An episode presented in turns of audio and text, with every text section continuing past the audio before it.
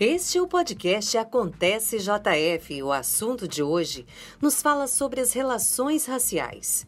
Esse podcast faz parte de uma série especial de quatro episódios que vem para reforçar a celebração do Dia Internacional da Mulher Negra Latino-Americana e Caribenha e a Semana das Pretas em Juiz de Fora. Podcast Prefeitura de Juiz de Fora. Falar sobre as relações raciais, preconceitos e discriminação nos remete a cenários de múltipla concepção em variados contextos que demonstram toda a força e a coragem da raça negra. Isso porque raça, gênero e classe são os obstáculos que as mulheres negras enfrentam no Brasil desde a época da abolição. A convidada de hoje é uma mulher preta, mãe de duas meninas pretas, pedagoga, doutoranda e mestre em educação, com especialização em História e Cultura Afro-Brasileira, Africana e Educação nas Relações Raciais. Atua como professora na formação de professores e como servidora pedagoga em uma escola pública em sua comunidade que é majoritariamente negra. É vice-presidenta da Mocidade Independente do Bairro Progresso, conselheira municipal de promoção da igualdade racial e suplente no Conselho Municipal de Assistência Social. Jussara Alves da Silva nos apresenta uma verdadeira aula sobre a luta das mulheres negras em nossa sociedade. Nossa conversa hoje é direcionada à reflexão do mês de julho, onde no dia 25 celebramos o Dia Internacional das Mulheres Negras Latino-Americanas e Caribenhas e Dia Nacional de Teresa de Benguela e das Mulheres Negras reforçando a luta histórica das mulheres negras por sobrevivência em uma sociedade estruturalmente racista, machista, homofóbica, e refletindo sobre a vida dessas mulheres. Teresa de Benguela foi uma líder do quilombo de Quariterê.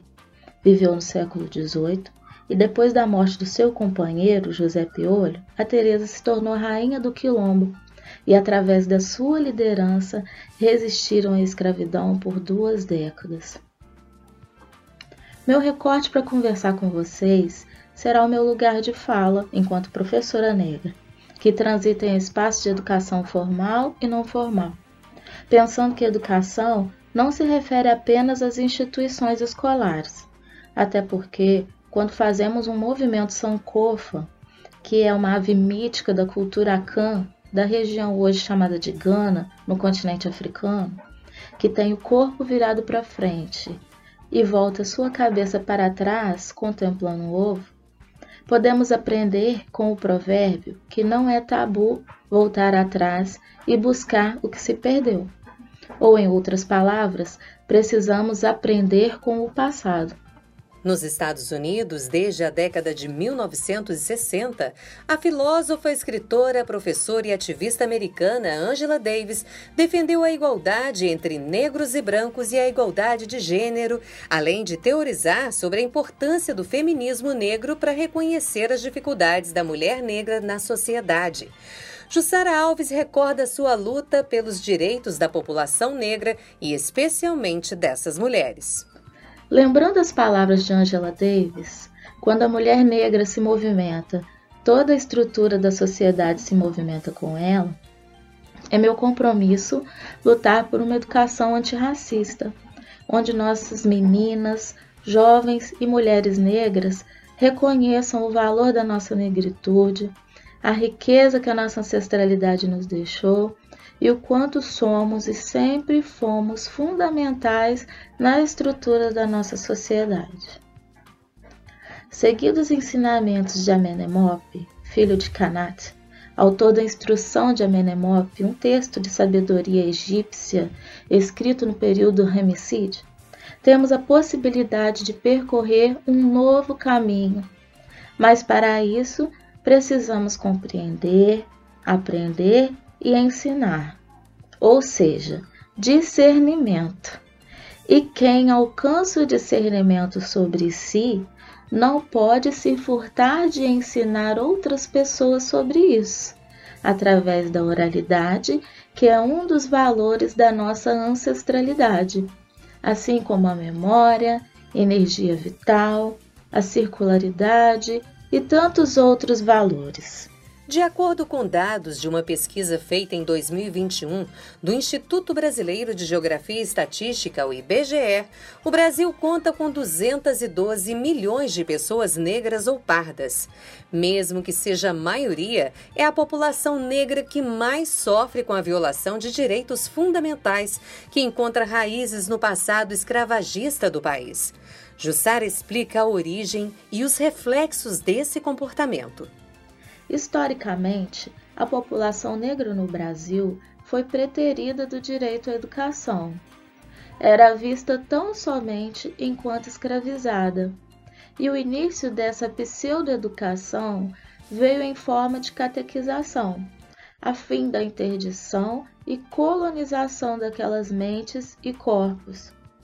Para essa sensibilização e conscientização, do porquê vivemos numa sociedade que quer nos matar, não posso deixar de tocar no desserviço realizado pela falácia da democracia racial e o pensamento eugênico, que sustentaram e ainda sustentam ideologias do embranquecimento do Brasil, que impediu e ainda impede muitos avanços em relação à conquista da equidade pois invisibiliza subjetividades negras, apaga a nossa história e os ensinamentos dos que vieram antes de nós.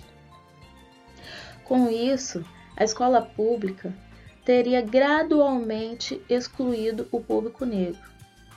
Para além disso, como ilustração do racismo institucional e estrutural ao qual somos submetidas cotidianamente, não posso deixar de mencionar estatísticas, como que, de acordo com o Atlas da Violência de 2019, 66% de todas as mulheres assassinadas no país naquele ano eram negras.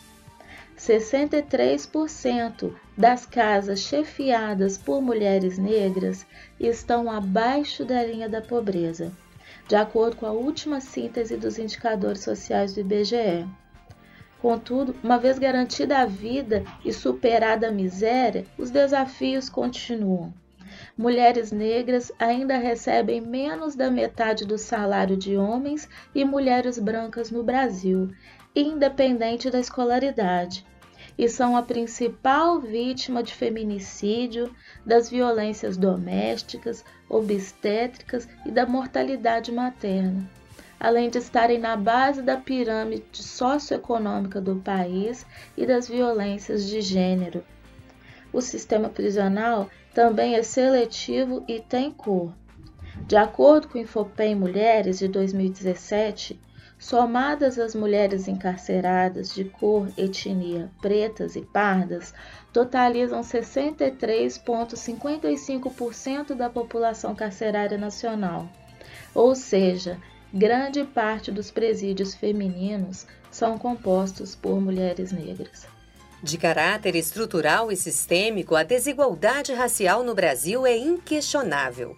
Para a Conselheira Municipal de Promoção da Igualdade Racial, Jussara Alves, é necessário somar esforços por uma escola verdadeiramente inclusiva. As mulheres negras precisam enfrentar, além do preconceito racial, o de gênero, como já citei, e aqui fazemos alguns recortes do ser mulher negra cis e mulher negra LGBTQIAP+. Sobretudo o grupo T, que são alvo de diversas práticas preconceituosas e por vezes violentas. Retomando Angela Davis, numa sociedade racista, não basta não ser racista, é necessário ser antirracista. Para tanto, e como fruto dos movimentos negros e sociais brasileiros, podemos citar exemplos como o Estatuto da Igualdade Racial, de 2010, a Lei 10.639 de 2003, que alterou a Lei de Diretrizes e Bases na Educação 93/94 de 96, ampliada pela Lei 11.645 de 2008, tornando obrigatórios conteúdos de história e cultura africana, afro-brasileira e indígena nas escolas. E isso tudo mostra a necessidade de toda a sociedade combater as desigualdades raciais. Essa luta é cotidiana e no campo da educação não é diferente. Após 19 anos dessa alteração da Lei de Diretrizes e Bases na Educação, ainda não percebemos efetividade no trato com as questões étnico-raciais nos ambientes escolares. Precisamos de Ubuntu. Eu sou porque nós somos. A nossa humanidade para com a humanidade do outro uma filosofia africana que nos ensina o valor da coletividade, do cooperativismo, da interdependência e do respeito à ancestralidade.